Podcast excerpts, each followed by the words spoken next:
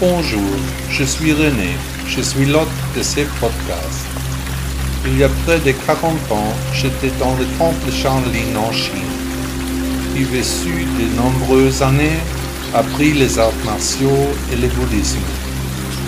Aujourd'hui, je transmets les enseignements du Bouddha selon mes idées. Profitez de l'épisode d'aujourd'hui.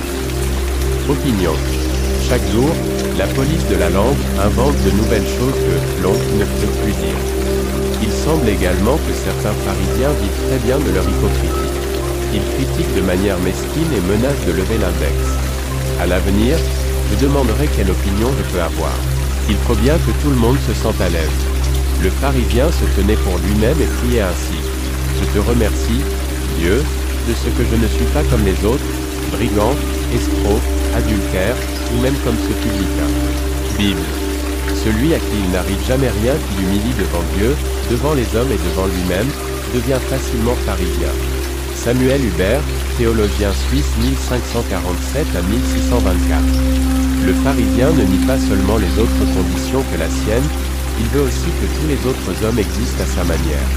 Johann Wolfgang von Goethe, poète allemand 1749 à 1832. La marque du vrai pharisien est de ne pas considérer comme possible une autre vision du monde que la sienne. Otto von Lehner, poète allemand 1847 à 1907. Merci beaucoup d'avoir écouté le blog de Bouddha. N'hésitez pas à visiter mon site web. À demain.